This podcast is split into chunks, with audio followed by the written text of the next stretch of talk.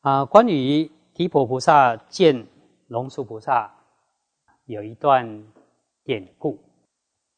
这段典故呢，在玄奘的《大唐西域记》也精彩的描述啊，在这边跟大家分享啊。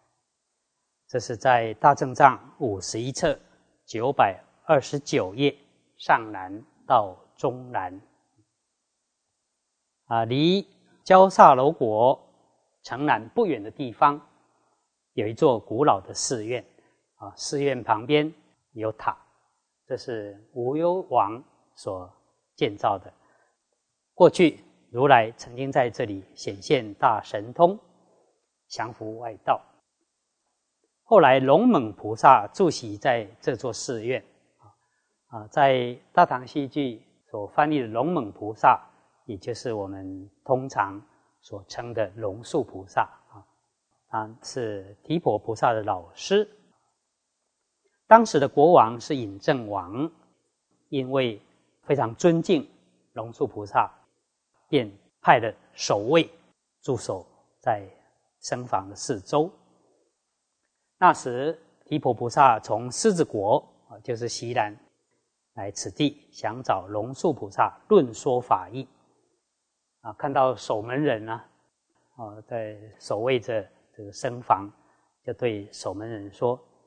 我想要见龙树菩萨，请为我通报一声。这时守门人便入内转告，龙树菩萨早就听说过提婆的大名，于是便取出一碗盛满水的钵，就交给弟子，啊，并告诉他：你就把这碗水拿给提婆看。结果提婆看到了装满水的钵。啊，不说半句话，只随手把一根细针投到水中。这弟子拿着钵，满怀疑惑的回到屋内。龙树菩萨问弟子：“他有说什么吗？”弟子回答：“他什么也没说啊，只是将一根针投入水中而已。”龙树菩萨说：“这个人啊，真是智者啊！”他看穿一切，料事如神，能够洞察入微，真是一位接近于贤圣之人。这么有才能的人，还不赶快请他进来？弟子说：“这到底怎么回事啊？不用言语就能够进行巧妙的辩论，就是这个样子吗？”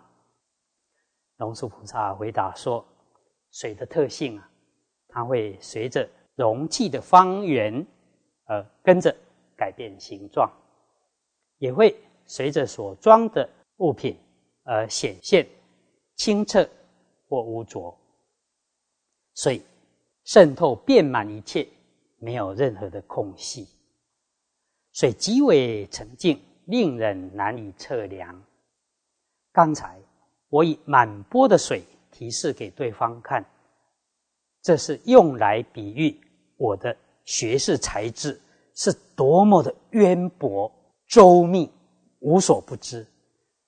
他却把一根细针投入水中，表示要追根究底。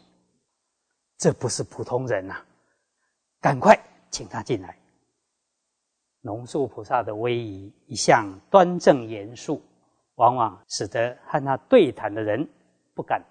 抬起头来，提婆仰慕龙树菩萨的风范已久，早就想要前来请教。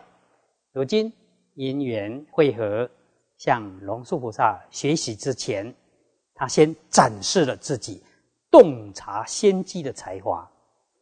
但是仍因震慑于龙树菩萨的威严，入了厅堂之后，提婆便远远的。退到一旁坐下来，接着以清新华丽的言辞论说高妙的义理，滔滔不绝呀，讲了一整天。龙树菩萨听了之后说：“你真是后起之秀，超群出众啊！你的辩才无碍超过前人。我已经年老体衰啊，能够遇到像你这样的青年才俊，真是有幸。如果佛法能够像清水无遗漏的从这罐瓶灌注到另一罐瓶当中，能够这样子毫无遗漏的托付你的话，正法就能登登相续，不会断绝的。佛法的弘扬，将来就要靠你啦！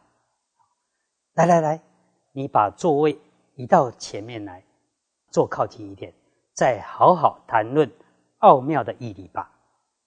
提婆听了之后，心中升起一丝得意自满的念头啊，正准备要抒发己见，高谈阔论一番，可是才刚要开口的时候，忽然抬头看到。龙树菩萨威严的容貌，竟然脑筋一片空白，说不出半句话来。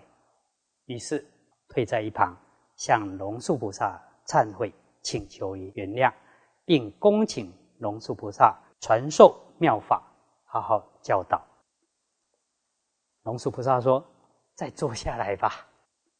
现在我将教你最真实究竟的道理，也就是世尊。”所教导的法义，提婆立刻五体投地顶礼，一心恭敬归顺，对龙树菩萨说：“从今以后，愿谨遵教诲。”这是出自玄奘啊所传的《大唐西域记》，可以看到呃师徒如现在眼前一样哈，非常精彩。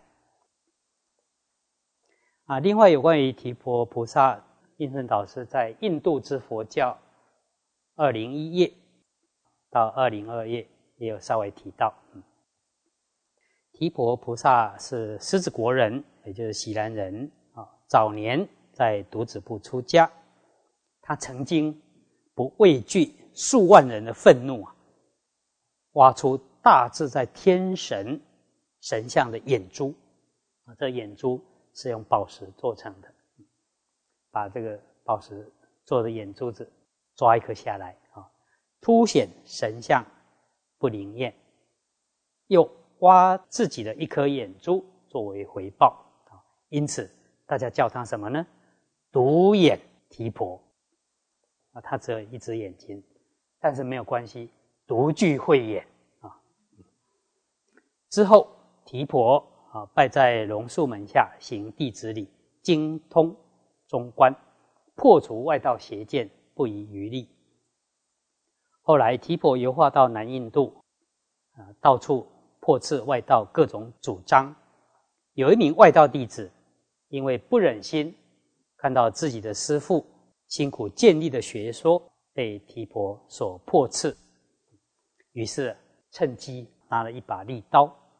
刺杀提婆，并且说：“你用嘴巴破坏我师父的见解，哪里比得过我用利刀刺破你的肚皮？”